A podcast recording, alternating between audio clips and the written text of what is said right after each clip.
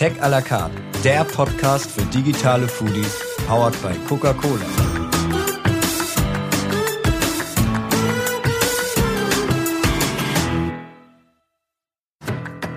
Hallo liebe Zuhörer, willkommen zu einer neuen Folge unseres wunderbaren Podcasts Tech à la carte. Heute geht es bei uns, oh Wunder, um Getränke. Aber nicht um unsere eigenen, sondern um ganz furchtbar gesunde und irre leckere Säfte aus Obst und Gemüse.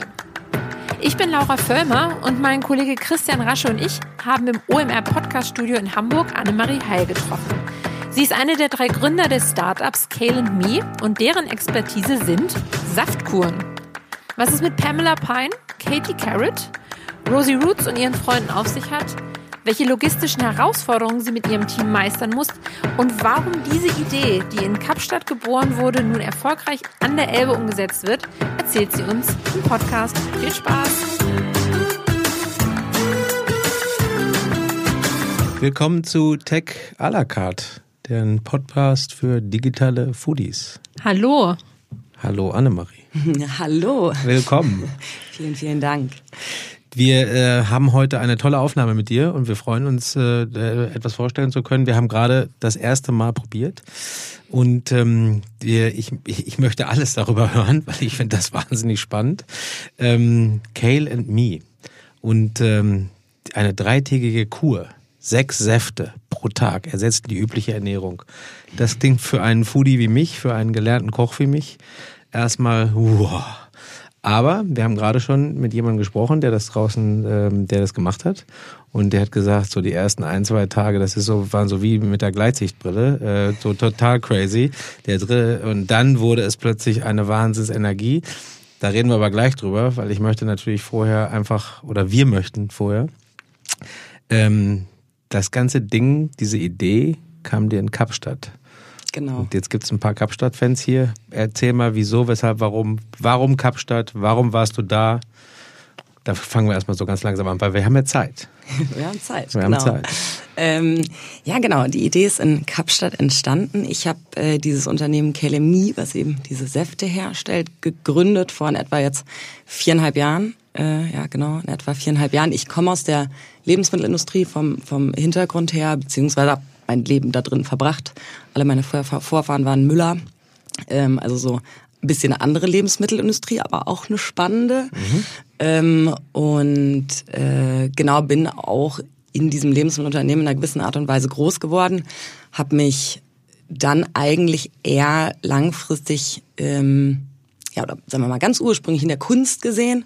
Das habe ich dann nicht in die Tat okay. umgesetzt. Also nicht gleich das Gefühl gehabt, ich muss auch in die Richtung gehen. Nee, nee, tatsächlich nicht. Also so ganz ursprünglich, ich hatte immer so diese zwei Herzen. Auf der einen Seite das Thema Kreativität, was mir auch mhm. heute unglaublich viel noch Spaß macht.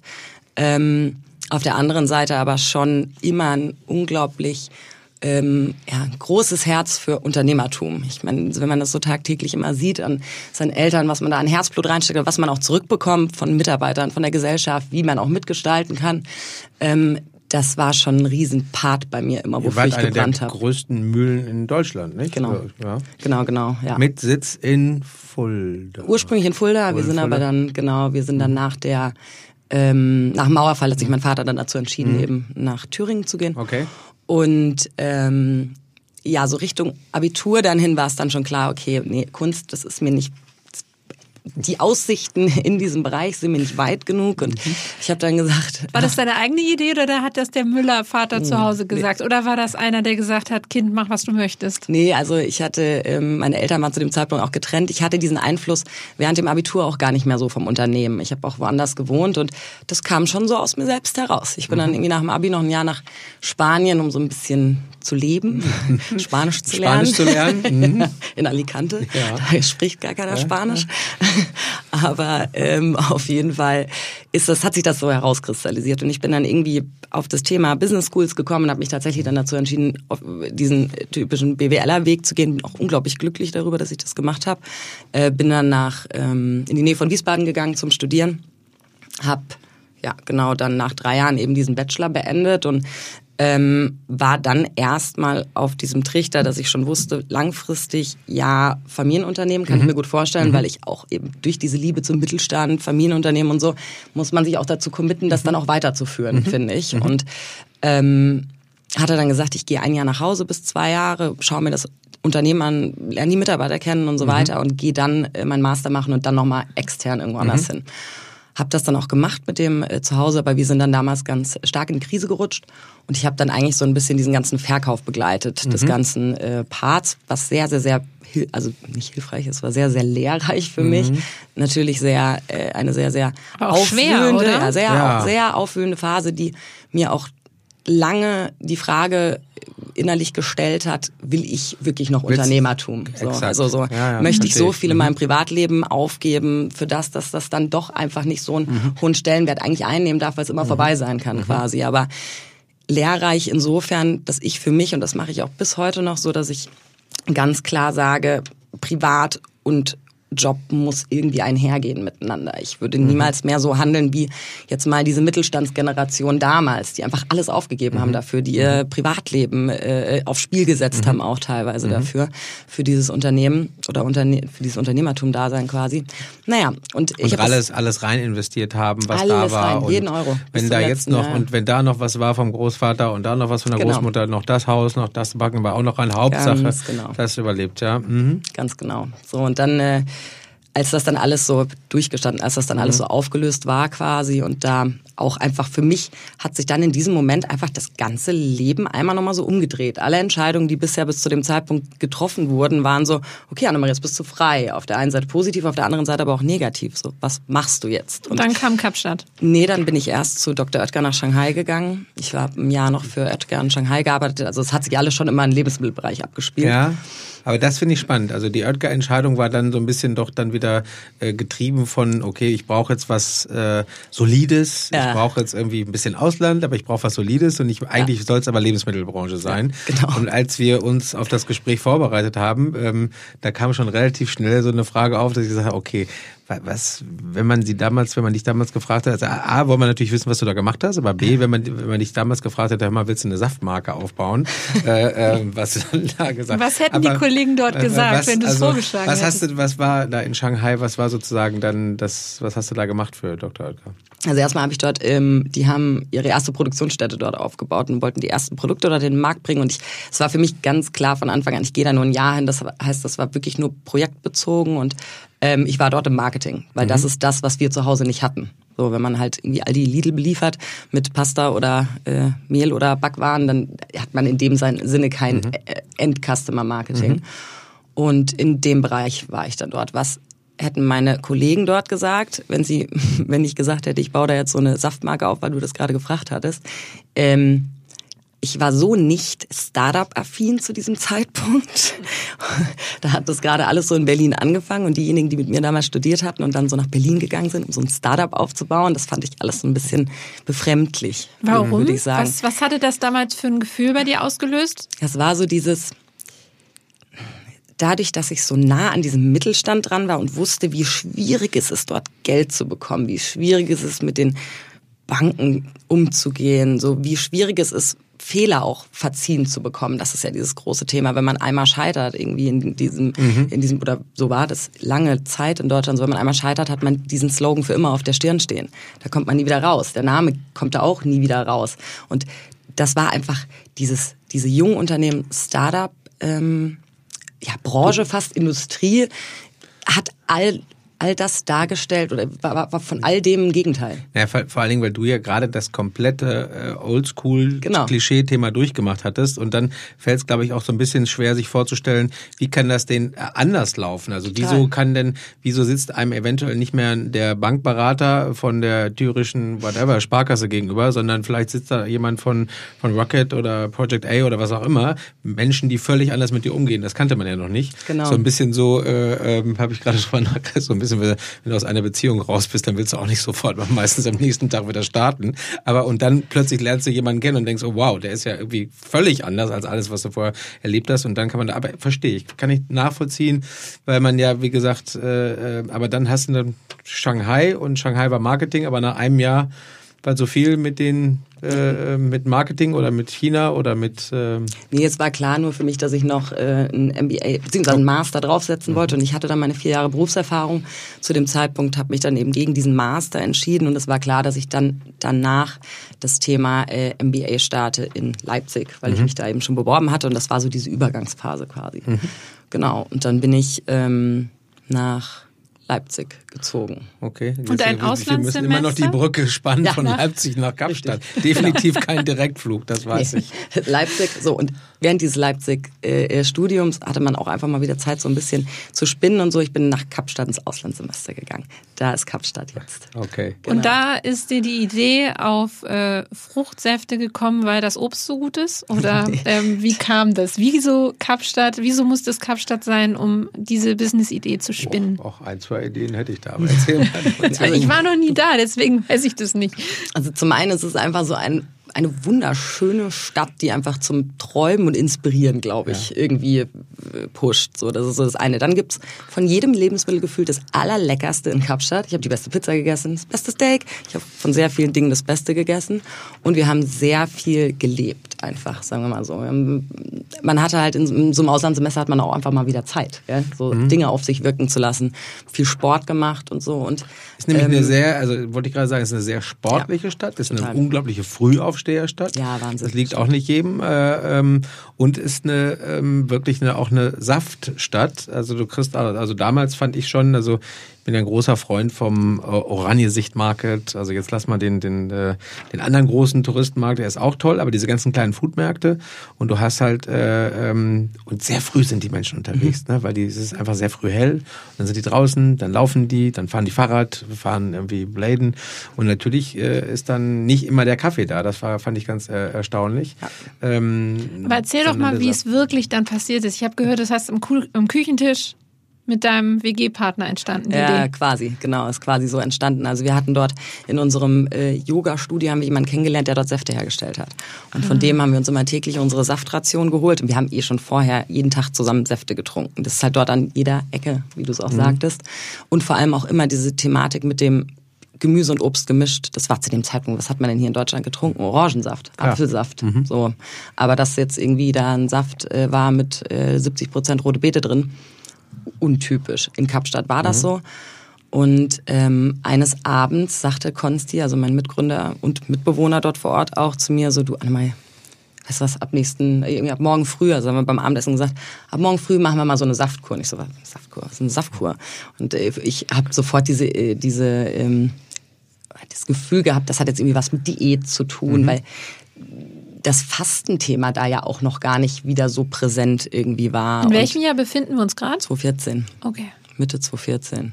Bei mir war es auf jeden Fall gar nicht präsent. Also dieses, ja, also ich kenne es noch, äh, weil das so diese Ayurveda-Geschichte, das war da schon, das war schon so ein bisschen so in äh, da haben die Leute drüber nachgedacht, aber da musste, musste man dann nach Sri Lanka für fahren und da war dann irgendwie Öl und was weiß ich nicht alles und äh, Tee und, und ja. Ein Einläufe und sowas.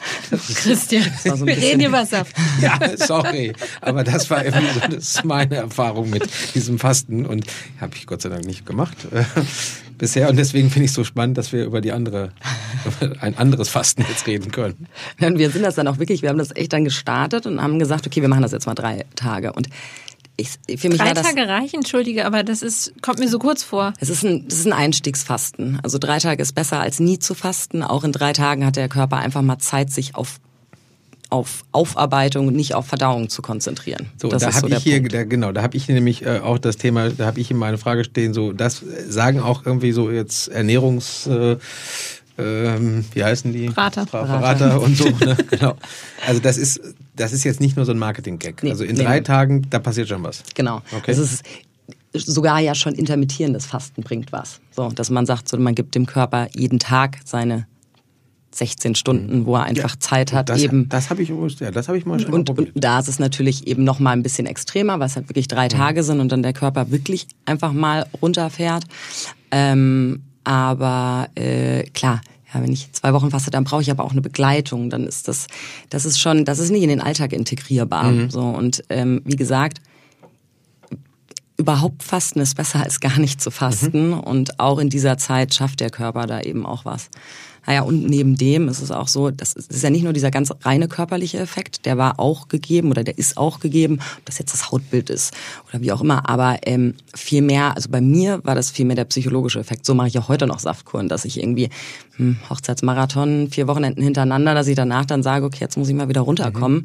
und äh, mal wieder hinfinden mhm. zum, zum gesunden Ernähren oder nach Weihnachten, dass man da einfach mal wieder zur Ruhe kommt und mal wieder reflektiert und so. Und naja. Aber wie, genau, äh, genau das finde ich äh, spannend.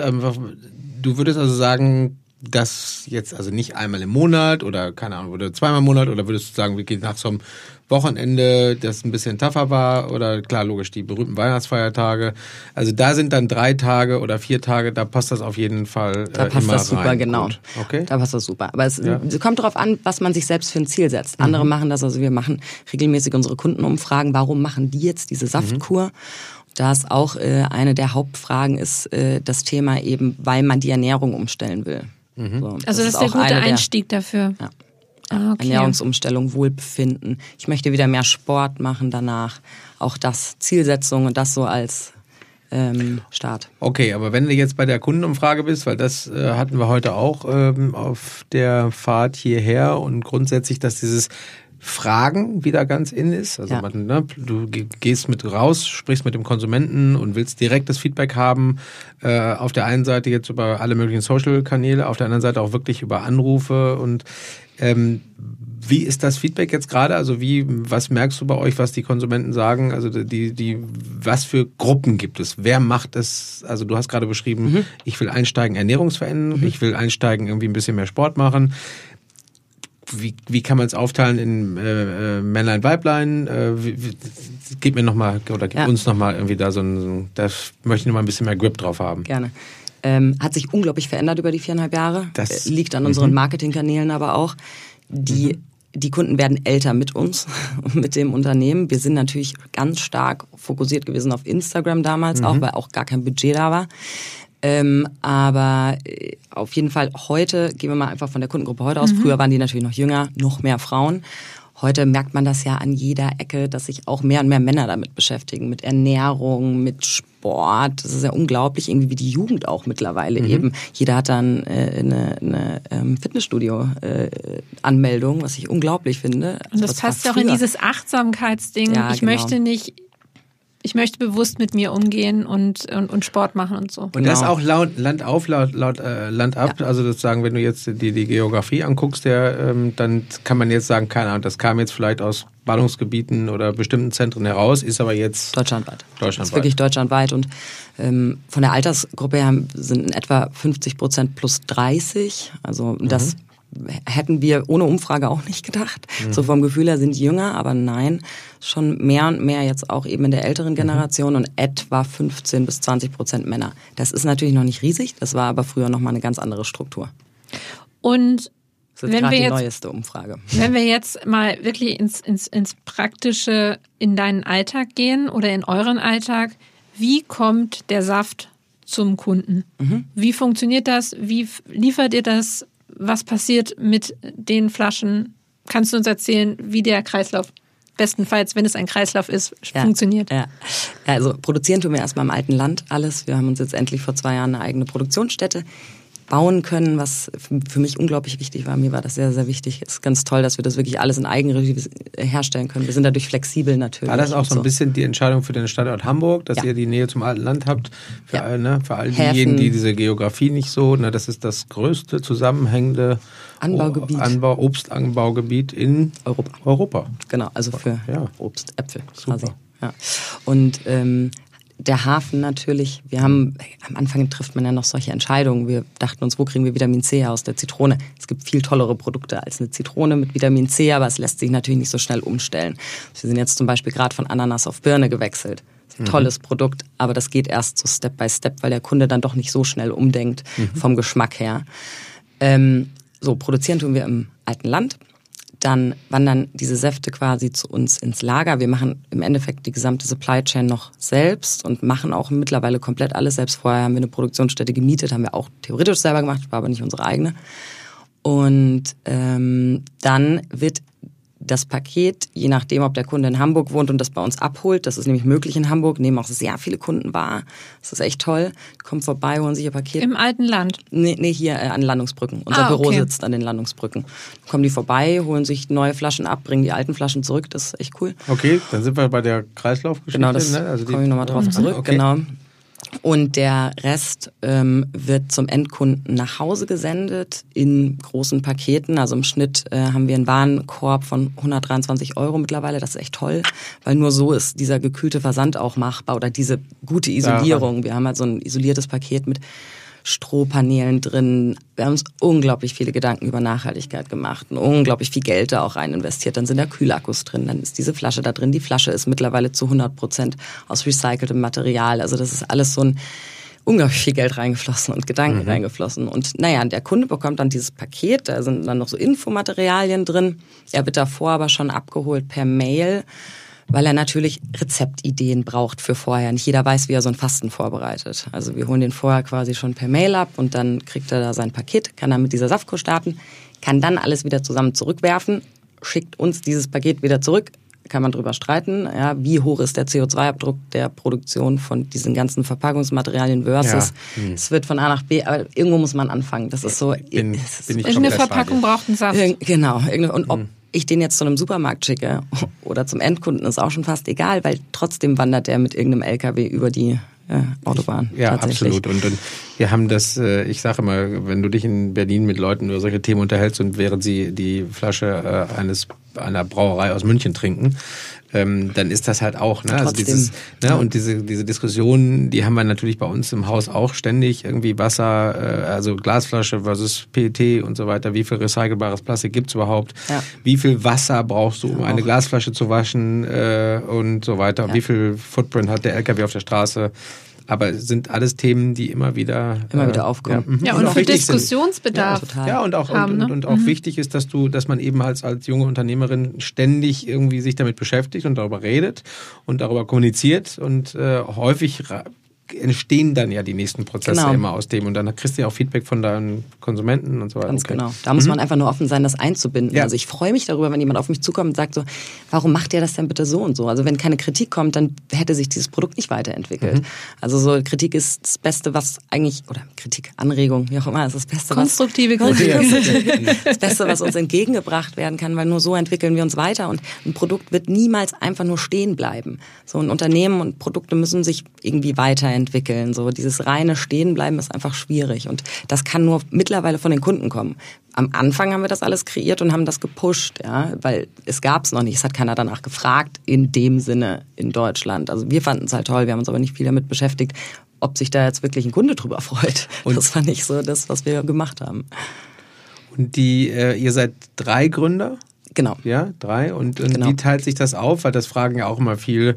Ähm, man kriegt das ja auch rechts und links mit. Also ich glaube, jeder hat mittlerweile irgendjemanden in seinem Freundes- und Bekanntenkreis, der gegründet hat Mhm. äh, oder äh, ähm, in der Absicht ist zu gründen. Wie, wie würdest du da jetzt den Leuten, die jetzt vielleicht zuhören, sagen, Mensch, eins, zwei, drei, vier, fünf, wie funktioniert das Ganze? Was, was, sind, was sind so die Themen? Und was sind die No-Gos vielleicht? Ja, auch Ja. da. Also einer der, der absoluten Goes, die äh, ich immer geben würde in Form von, was uns unglaublich geholfen hat und was ein großer Teil davon ist, warum es uns immer noch gibt und warum wir immer weiter wachsen und so weiter, ist, dass wir als Ursprungs, Ursprungsgründerteam drei so unterschiedliche Personen waren. Ich kann mir nicht vorstellen, dass ich mit meinem besten Freund dieses Unternehmen so weit gebracht hätte, wie wir das als drei sehr unterschiedliche Charaktere, Interessensinhaber, also so völlig unterschiedliche Interessen. Wir würden niemals ein einziges Buch lesen, was der andere auch gelesen hat. Also es sind so, wir sind Ja. sehr, sehr unterschiedlich. Spannend. Ähm, und sehr unterschiedliche ja, Stärken auch, würde ich sagen. Und das setzte sich bei uns ähm, so zusammen, dass äh, Konstantin, also derjenige, der mit mir in Kapstadt war, aus ähm, also eine Affinität immer im Finance-Bereich hatte. Der war auch bei einer Wirtschaftsprüfung vorher, somit hat er natürlich diesen ganzen Bereich, inklusive diesen ganzen Law-Themen und so weiter inne gehabt. Dann David, äh, der bei Google vorher war, ähm, hat diesen ganzen Online-Marketing-Bereich äh, übernommen und ich, die halt eben diese Affinität zu Lebensmitteln und äh, Affinität hin zum Unternehmertum auch irgendwie so mitgebracht hat und dieses so nachhaltige Aufbauen, habe eben den ganzen Öffentlichkeitsbereich übernommen und alles, was irgendwie mit dem Produkt zu tun hat. Mhm. So Einkauf und so weiter. Jetzt hat sich bei uns aber in der Struktur was verändert, was auch völlig, und das ist eins der Themen, ähm, die ich auch super wichtig finde als Empfehlung. Wenn man zu dritt gründet oder zu viert oder aber auch zu zweit, man darf niemals davon ausgehen, dass das für immer so bleibt. Das ist auch nicht schlimm, dass das so ist. Also auch, auch Familien trennen sich auch mal und da ist vielleicht die Wahrscheinlichkeit sogar noch größer, als wenn man mit Wildfremden jetzt mal überspitzt gesagt ein Unternehmen der, gründet. Und in der Oetker Marketingabteilung in Shanghai sind die Leute auch nicht mehr die gleichen. Genau, die, ist, ganz ja, genau. Ja, ja. Vor allem, ich meine, man, man, verbringt mit seinen Mitgründern so viel Zeit. Ich verbringe mit meinem Partner nicht so, so viel mhm. Zeit. Also bei weitem nicht. Mhm. Tag und Nacht. Ich habe mit Konstantin sogar zusammen gewohnt. Also so und, und, hier auch noch. Und wie sieht denn der, der Alltag aus? Du sagst, du sitzt hier um die Ecke, wir sitzen hier bei OMR im Studio äh, an den Landungsbrücken. Ja. Äh, Sieht das so aus wie hier? Ist das total wildes äh, Agenturfeeling oder seid ihr dann doch, weil ihr ein ernstzunehmendes äh, Unternehmen seid, in irgendeine bestimmte Richtung gegangen? Wie ist der Arbeitsalltag? Trinkt man auch ein Feierabendbier äh, zusammen, selbst wenn man Saftkuchen verkauft?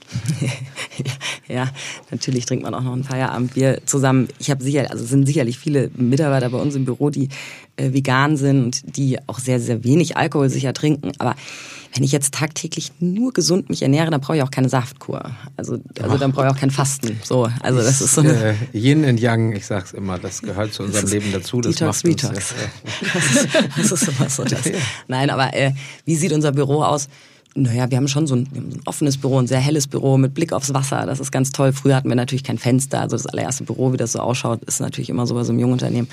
Aber nee, wir haben ein ganz normales Büro, würde ich mal sagen. Klar, sehr viele junge Leute. Also wir sind jetzt mal äh, mittlerweile im Schnitt, glaube ich, 28. So vom Alter her. 26 Mitarbeiter. Ähm, ja, genau. Und ihr wart, ihr wart sehr früh dran, ja, für die Branche jetzt für Deutschland. Ähm, ja. War das dann auch damals äh, die Entscheidung, weil ist klar, logisch, wir müssen natürlich irgendwann auf diese, äh, auf die, die Höhle kommen. Ähm, war das dann auch, weil ihr gesagt habt, Mensch, äh, wir brauchen die Reichweite oder war es das Geld oder die Reichweite? Weil es gibt ja auch da, ne? mittlerweile gehen ja auch Leute hin und sagen, ich mache das für die Reichweite. Reine Reichweite. Ähm, du meinst jetzt Höhle des Löwen, ähm, vielleicht gibt Auf die, auf die ja, Höhle kommen, ja, habe ich auch auf noch die nicht Höhle gehört, kommen. den Ausdruck.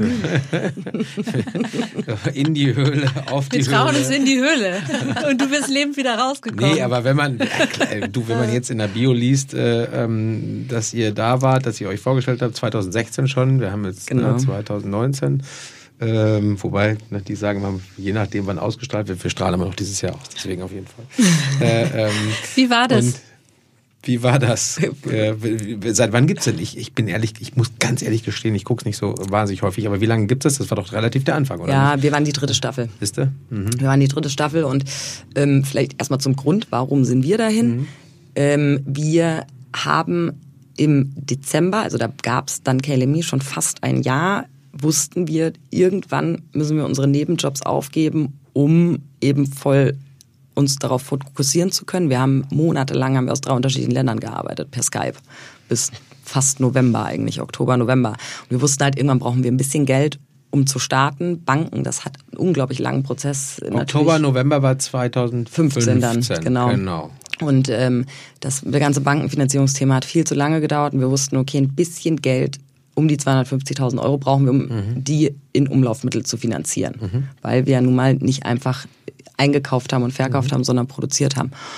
Und das hat uns dazu gebracht, dass wir einen kleinen Prozentsatz, ich glaube damals am Anfang vier Prozent verkauft haben vom Unternehmen und da schon ein Teil des Geldes reingeflossen ist, aber wir hatten da schon die Zusage von Höhle der Löwen, dass wir im Februar aufgenommen werden. Das ist ja quasi das Aufnahme und dann ein halbes Jahr später die Ausstrahlung. Mhm. Ah, okay, und daher kommt die zeitliche genau, Diskrepanz. Genau, mhm. und wir wollten unbedingt ähm, nicht mehr als zehn Prozent unseres Unternehmens abgeben auf unbestimmte Zeit und haben dann gesagt, gut, mehr als äh, oder unter fünf Prozent können wir den nicht anbieten bei Hülle der Löwen. Und mhm. deswegen haben wir diesen Topf einfach nicht geschlossen, ganz am Anfang, und haben gesagt, wir gehen noch mit acht Prozent da rein. Also um die Frage zu beantworten, mhm. auf der einen Seite ja Geld, auf der anderen Seite, mhm. das ist immer ein Zusammenspiel. Warum geht man in so eine Sendung und hm, das ist natürlich ein Zusammenspiel. Aber wir sind da mit vollem Herzen rein und haben gesagt, wenn die zu den Konditionen, die wir uns an der Grenze vorstellen können, wenn die uns das anbieten, dann, dann machen wir das mhm. auch ich glaube, so muss man auch in diese Sendung gehen, dass man das auch. Die sehen so viele Teams mittlerweile und wenn da nicht zumindest mal die Möglichkeit da ist, dass da die auch investieren dürfen, die Löwen, dann steht man da auch nicht gut da. Da muss man schon auch mitmachen mit dem System, glaube ich. Ich denke da auch, ich gucke das auch nicht oft, aber ich denke da manchmal äh, bei einigen Teilnehmern, also da habt ihr euch jetzt wirklich keinen Gefallen damit getan, ja. da, da aufzutreten. Also ja. Und, und dann wiederum kann es ja sein, man kriegt den Zuschlag nicht, aber trotzdem Genau. Die breite Öffentlichkeit kennt einen dann. Genau. Ich, und ich denke oft, dass das, wenn jemand da schlecht rausgeht, die haben ja Stunden Filmmaterial. So. Und ich, ich gehe einfach davon aus, das ist natürlich so, man muss da auch mit Herzblut dann da reingehen, weil sonst wird man da natürlich auch nicht positiv mit Absicht dargestellt. Mhm.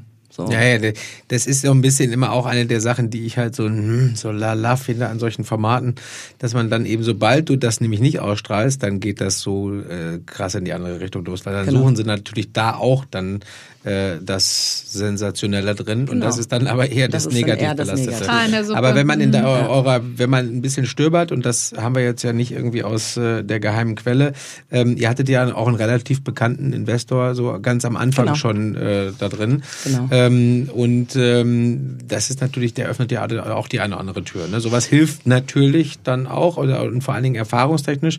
Wie hat er sich, also ich weiß nicht, ob du darüber reden kannst, willst. Nö, äh, da kann ich schon drüber ja. reden. Also wir haben das nie bereut, dass das, ähm, vielleicht kurz Oliver. zu erklären, Oliver Samba ist ja. bei uns mit äh, dem Global Faunus Fund mhm. investiert äh, oder ist bei uns ganz früh reingegangen.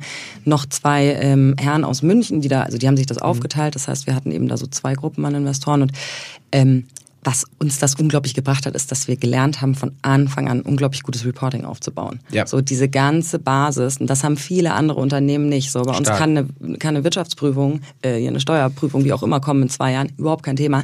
Wir sind so astrein, gut, hm, Holzklopfen. Hier ist Holztisch, machen wir ja, alle. Haben wir alle. Auf jeden Fall. Ähm, das hat uns einfach dazu gezwungen, dass das halt wirklich ähm, sehr, sehr, sehr ja, nachhaltig aufgebaut wird. Alles andere, das ist so eine Minderbeteiligung. Es ist, sind so wenige Prozente. Wir sind da natürlich nicht so krass im Fokus. Ja, aber, aber wir sind um das Sparring. Es geht um das Sparring, genau. glaube ich, was du am Anfang genau. da hast. Und es geht um das Gefühl und, das und auch jemanden zu haben da. Okay. Ja. Wir müssen gucken, dass wir jetzt auf jeden Fall noch diesen, diesen, dieses, das Tech, wir haben so viel Food gehabt, wir brauchen auch ein bisschen Tech jetzt noch da drin.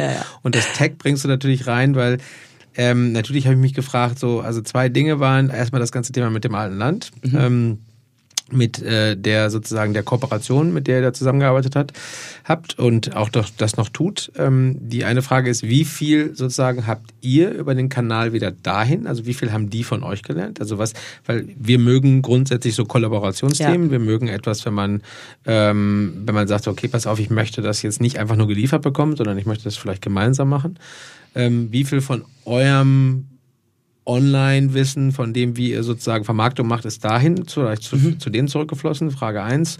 Und ein anderes Thema ist natürlich klar, online gerade, also oder von Anfang an erstmal nur die, äh, die ähm, Entscheidung für online und jetzt dann aber auch zuletzt jetzt auch mehr und mehr Handel.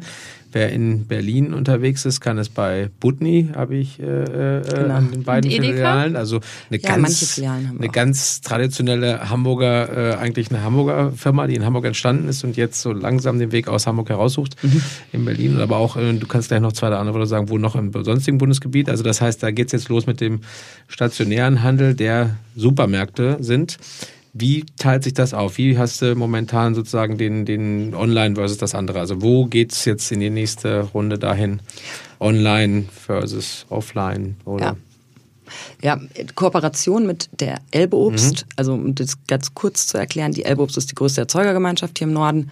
Die haben wir kennengelernt über einen Vortrag, den ich gehalten habe beim Rotary Club. Die hatten eine Halle, haben uns angeboten, oder beziehungsweise man ist ins Gespräch gekommen, das ist eben diese Kooperationsthematik, was ist denn Ihr größtes Problem momentan, Frau Heil? Ich habe gesagt, das größte Problem ist, wir haben kein technisches Wissen und wir haben zu wenig Geld, um was selber aufzubauen. Wir brauchen aber... Technisch im Sinne von Produktion. Maschinenbauwissen Also sozusagen. nicht Digitaltechnik genau. online, sondern, sondern wie kriege ich den krieg Saft aus dem Apfel? Saft? Genau, ganz genau. Gerade noch Apfel, jetzt schon Saft.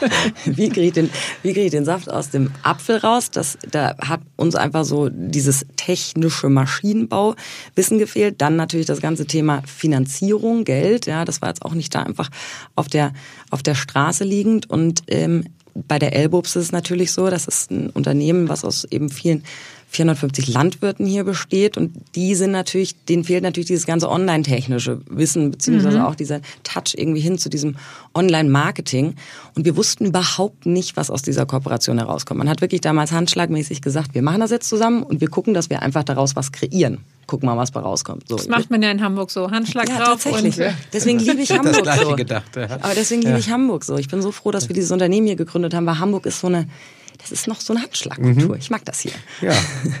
Auf jeden Fall. Und der, ähm, was ist dann als erstes entstanden? Die haben uns geholfen, eben diese Produktionsstätte zu bauen, das ganze technische Wissen da einfließen lassen und jetzt so nach und nach schauen wir, dass wir eben Workshops gemeinsam machen zu diesem ganzen Thema Online. So, wie funktioniert Amazon? All diese Sachen im Endeffekt. Wohin das führt, ob da jetzt irgendwie jeder Landwirt in fünf Jahren oder in zehn Jahren seine Äpfel in einer Box über Amazon verkauft, wissen wir noch nicht. Aber, Aber ihr so bietet es an als Genau, wir, also wir. Geben, nehmen. Genau. Symbiose. Genau. Also wir setzen uns zusammen, wir gucken, dass wir halt ähm, Menschen, die sich darin auskennen, vielleicht auch wenn wir uns noch nicht so gut auskennen, dass wir da gemeinsam auch Workshops machen und so.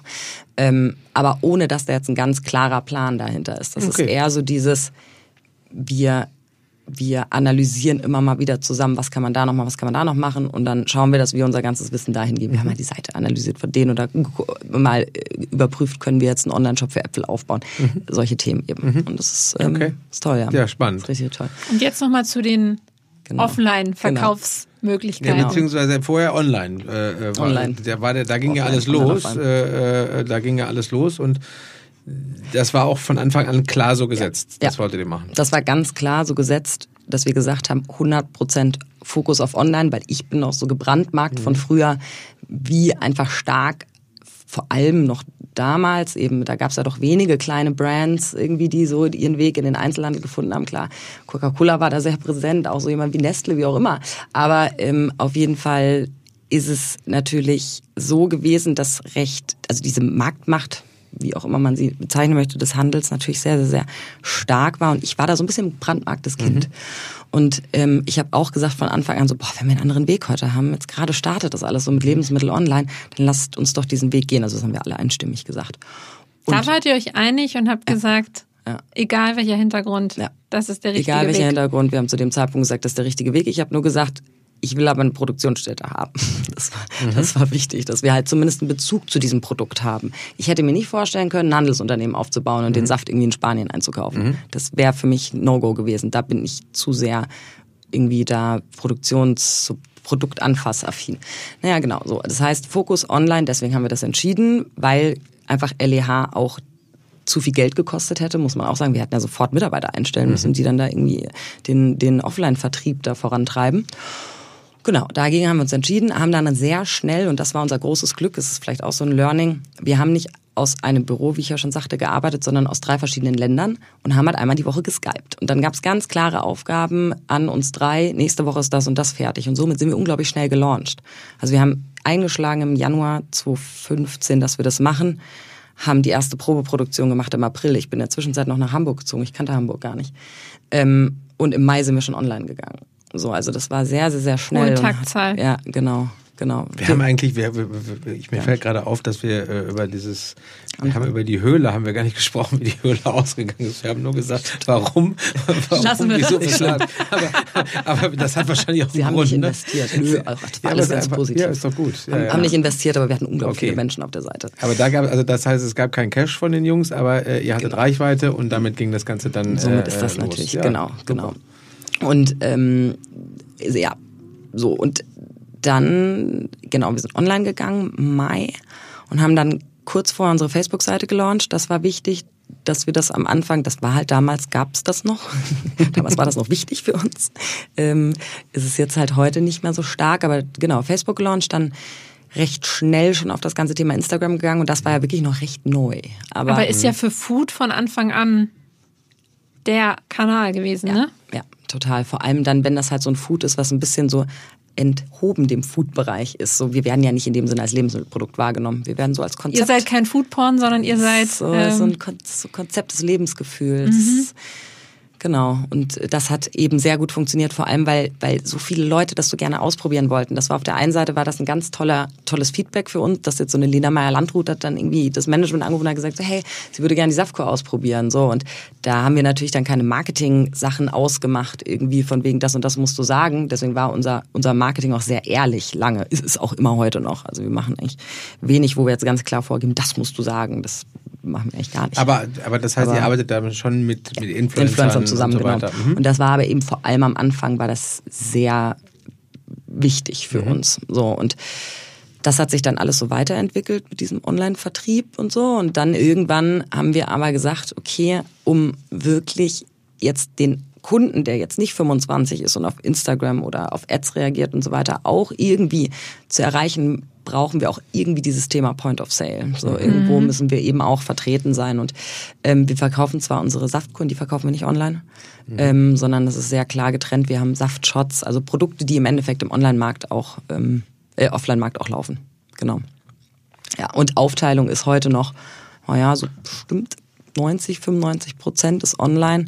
Gerade mal bei 5 bis 10 Prozent in etwa, was wir offline äh, in den Märkten verkaufen. Aber ihr seid theoretisch verfügbar und wenn jemand fragt, wo kriege ich euch denn, Genau. hat man eine gute Antwort und Genau, ja, ja, Und, kann man bei uns online einsehen. Wie, wie ist deine eigene Einschätzung zum, zum Thema Online-Lebensmittel grundsätzlich? Weil auch da gibt's ja sehr geteilte Meinungen. Also die einen sagen, äh, ne, ist ja wahnsinnig viel Geld reingeflossen bei einigen. Äh, äh, und auf der anderen Seite sagen auch einige, in, man, in Deutschland geht man gerne noch sozusagen entweder in den Supermarkt, der eine geht zum Discounter oder die anderen gehen auf den Markt oder die gehen in den Hofladen und so weiter. Aber es gibt, also dass sich das so richtig jetzt Natürlich in, in Ballungsgebieten, also man sieht dann, aber wenn ich meine eigene Wahrnehmung nehme, sehe ich, es fahren weniger Online-Lieferautos durch die Ja, ja. Stadt. Ich halte es auch noch für extrem schwierig, ähm, online Lebensmittel zu verkaufen. Wie gesagt, wir verkaufen eigentlich Konzepte Nische, online. genau, Konzepte, ja. Äh, vor allem auch früher hat man sich schon, wenn ich mir 30 Flaschen Wasser gekauft habe, dann habe ich mir das auch schon nach Hause liefern lassen. So, das ist im Kopf schon drin bei so schweren Produkten Absolut, klar. quasi. Deswegen der Erfolg von den Getränkelieferdiensten, genau, ja, genau, genau. die Ähm, eben sehr, aber sehr Konzept, also nischig schon wieder sind, weil sie eine Sache machen, nur Getränke, bulky Stuff. Ja, genau, stimmt. aber die Gurke und den Apfel, den will man Ja. da irgendwie in der Hand gehabt Ja, ja. haben. Ja, ja, das stimmt. Und oh, Kühlung ist halt auch so eine Thematik. Es ist ja, so klar. teuer. Wie gesagt, wir haben diesen Warenkorb von 100 äh, plus 20 Euro. Den brauche ich aber auch. Den, Ja. den brauche ich, um das äh, verwirklichen zu können, Mhm. dass ich da eben Paket ohne Minus zu machen an den Kunden schicke. Und, also ich glaube, eine Sache, um wie sehe ich das in der Zukunft aber auch, ich glaube, ganz, ganz großes Potenzial hat die ältere, die quasi zukünftig ältere Generation, die jetzt aber schon mit dem Internet aufgewachsen ist. Wenn meine Oma das Internet bedienen könnte, beziehungsweise wenn die mit dem Internet aufgewachsen wäre, mit Online-Shopping aufgewachsen wäre, dann würde die sich ihre Lebensmittel heute schicken lassen. Das Mhm. ist natürlich so, weil äh, umso älter ich bin, umso weniger ich rausgehen möchte, völlig dann brauche ich mich nicht mehr von meiner Ja. Nachbarin beliefern lassen. Und das äh, wird dann die, die Frage wird nur sein, wie kann man es, also ich meine, du hast das ja natürlich ohne Ende, das Essen auf Rädern und so weiter, ja. Äh, wie kriegst du das irgendwie gekoppelt? Dann sind wir wieder bei Kollaborationen und so weiter. Wie kriegt man das irgendwie da rein? Die müssen sich ja auch verwandeln. Ähm, ich wollte noch ganz kurz sagen, dass wir natürlich auch ein paar äh, Produkte vor uns stehen haben. Wir, das geht im Podcast nicht in dem Format, äh, wie man das machen kann, aber wir haben hier ähm, Apfelkarotte Zitrone, das ist die Katie Carrot. Ich habe eben Sanddorn, Orange, Zitrone, Basilikum probiert, weil du gesagt hast, da kommt man aus dem Mittagstief raus. Mein Mir Highlight, geht's super. Mein Highlight war Apfel, Avocado, Spinat, Brokkoli, Zitrone, Ingwer. Ähm, Karos Plus. Also, Genau. ne, das, das müssen wir an dieser Stelle unbedingt machen. Ähm, da gibt's ein paar Sachen, die kann man eben online bestellen und es sind ein paar Sachen, die, äh, die du jetzt eben bei den Butnis und bei dem einen oder anderen, geht auf die Seite Kale Me.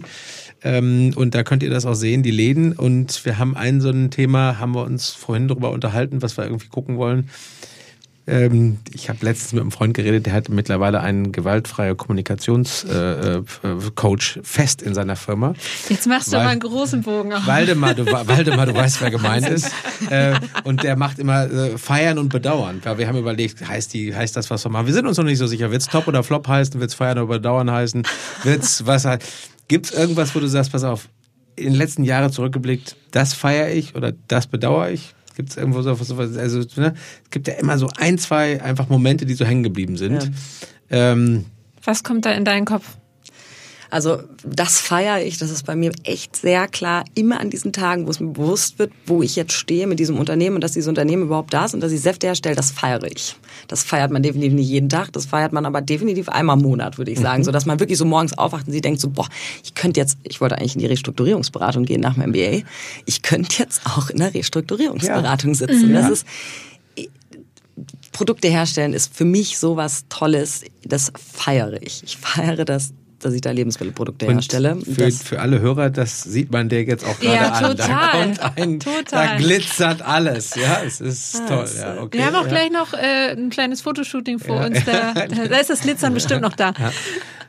Ja, und ähm, das bedauere ich. Boah, das ist eine ganz schwierige Frage ich habe jetzt nicht so einen Punkt, wo ich jetzt sage, so, boah, ich hätte da jetzt gerne ein anderes Studium gemacht oder das irgendwie anders gemacht. Das ist alles gehört das irgendwie so zu meinem Weg dazu. Mhm. Ich mag mein Weg, den ich so gegangen bin. Ist Vielleicht hätte ich meinen Papa gerne ein bisschen früher unterstützt in ja. dieser ganzen Thematik, das, das schon, weil ich glaube, dass ich kann ja nichts an meinem Alter ändern. Ich konnte da nichts dran ändern. Wenn ich jetzt Klar. aber vielleicht mal so drei Jahre älter gewesen wäre, ich sehe jetzt viele Dinge, die ich damals nicht gesehen habe und wo ich damals sicherlich auch anders heute reagieren würde, wo ich jetzt heute sagen würde, da habe ich vielleicht falsch reagiert oder da hätte ich noch was anderes machen können. Das ist so eine Sache, ich wünschte, ich wäre da so ein bisschen majorer beziehungsweise einfach schon wissender gewesen. Mhm. Das ist so eine Sache. Aber ich, ich kann dir sagen, also das ist so mein Gefühl, äh, das, was du jetzt fortsetzt, das ist eigentlich das beste, sozusagen die beste Antwort auf das Ganze, dass ja, du es so fortsetzt, wie erfolgreich du es fortsetzt und dass du trotzdem, also auf, der, dass du diese alten Sachen genauso einbaust wie das Neue.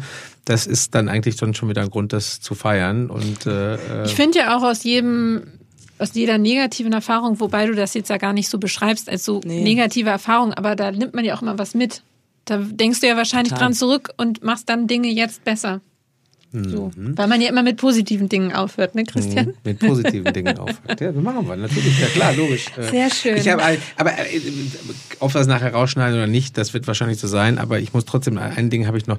Wie viele von den großen äh, Getränkebuden oder sonstigen Sachen sind schon auf euch zugekommen und haben gesagt, Mensch, wollen wir nicht was zusammen machen oder äh, können wir von euch lernen oder können wir äh, wir wollen unbedingt einsteigen. Gibt's da, kann man schon sagen, da waren schon ein paar oder eine Handvoll oder mehr als eine Handvoll?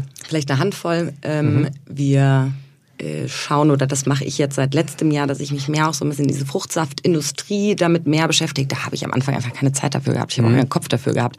Aber ich weiß, wie wichtig es ist, sich mit der Industrie auch auszutauschen. Und da war ich jetzt auf den ersten Veranstaltungen auch. Und das war schon sehr, das ist schon sehr toll, wenn man da zusammenarbeiten kann und wenn man auch mal so sieht, was macht man selber richtig und was könnte man noch richtiger machen und was macht man, was will man auf keinen Fall machen. Das ist auch so, mhm. das ist auch so eine Sache. Da gibt es sicherlich ja. einige. Mhm. Ähm, Genau, ja. Also klar, wir sind, wir sind ein spannendes Unternehmen. Wir stehen da halt am Puls der Zeit. Ähm, mit vielen Themen. Also Karus, du sagtest ja gerade diesen Namen, mhm. das ist zum Beispiel ein Produkt, das geht jetzt sehr stark in diesen Funktionsbereich. Mhm. Natürliche mhm. Funktion, also nur Rohstoffe drin, also ja. äh, aber eben sehr klar auf eine bestimmte Funktion ausgerichtet. Hier ist es mhm. Vitamin D-Zufuhr. Also das sind natürlich so Sachen, die können wir schnell umsetzen. So bei anderen Unternehmen geht das unglaublich lange durch so viele Institutionen und so weiter durch. Wir sind halt einfach sehr schnell. I can tell. Schnell.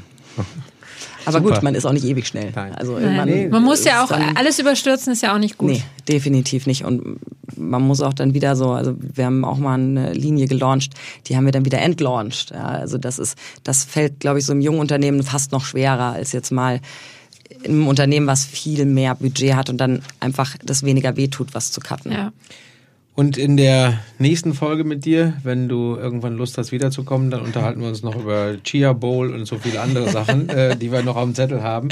Es geht immer wahnsinnig schnell um.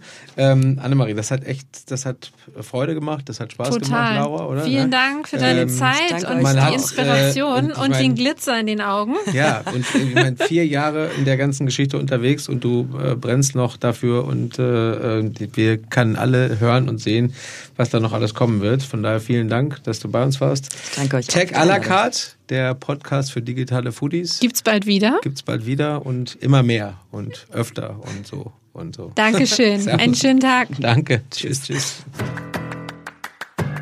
Na, seid ihr auf den Geschmack gekommen? Christian und ich haben uns natürlich nach den Aufnahmen nochmal alles ganz genau erklären lassen und wir haben uns beide fest vorgenommen, 2020 das Experiment Saftkur zu wagen. Wir werden berichten, wie es funktioniert und vor allem, wer länger durchgehalten hat.